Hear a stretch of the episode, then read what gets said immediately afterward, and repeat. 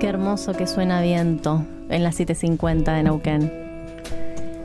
Un Va- gran saludo para, para Guido, bajista de la banda y amigo entrañable en este día.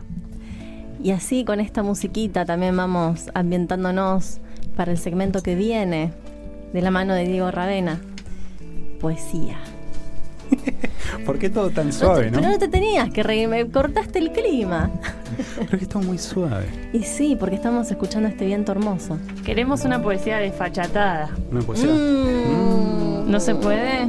Sí, Sí, ¿por qué no? Es un Pero hoy- Ah, No, ¿no? pero justo hoy. Ah, perdón, perdón. ¿Qué sería una poesía de fachatada? No sé, vos sos el poeta. Yo traigo poesía. Perfecto. Traigo poesía. Traes poesía que en el caso en el caso de hoy ¿Cuánta incógnita, che? Arran- No sé una. arrancaba así. No digo eh, poesía que, que también tiene que ver con estos temas que venimos hablando en el día de hoy. Exactamente. En el día de hoy traigo un poemario que tiene que ver con abuelas. Es un poemario de también una entrañable amiga de la casa, de nuestra casa librera, Aisha Raba, de ella estoy hablando. Es un pequeño poemario que, al igual que la semana pasada, que también se podía descargar de la web, en este caso también, el libro se llama En el patio crece una planta rosario. Fue editado por Queja Ediciones y se ingresa en Queja Ediciones en la página y ahí en la parte de fanzines se puede descargar.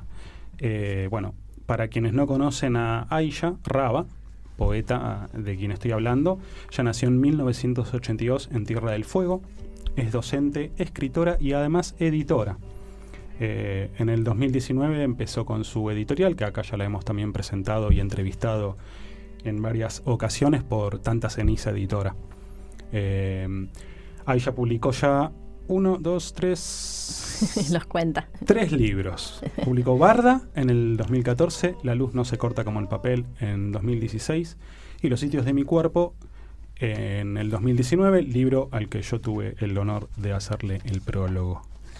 Pero en este caso, bueno, como dije, es un fanzine que tiene ocho poemas que tratan un poco de, ese universo de las abuelas.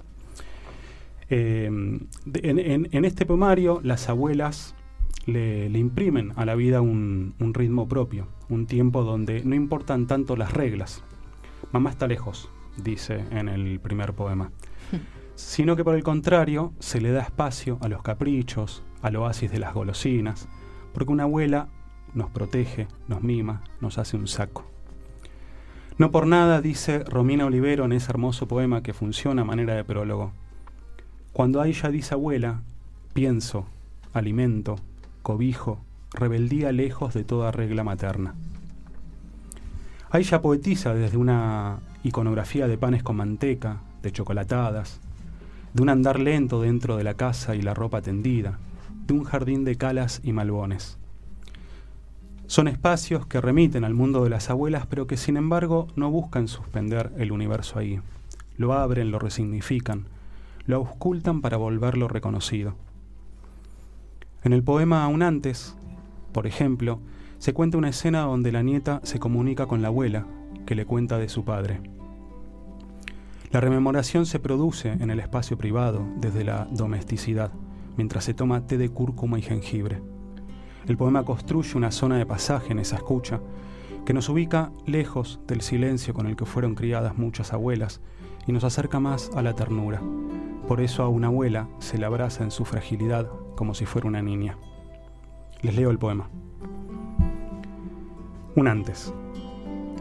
Una vez me contó del padre. Hizo un té de cúrcuma y jengibre y nos sentamos a imaginar un antes.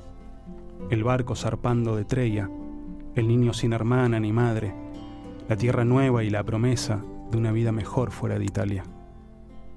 Cuenta de la falta y de los castigos, pica con las uñas miga del pan, cuenta del dolor y de lo perdido.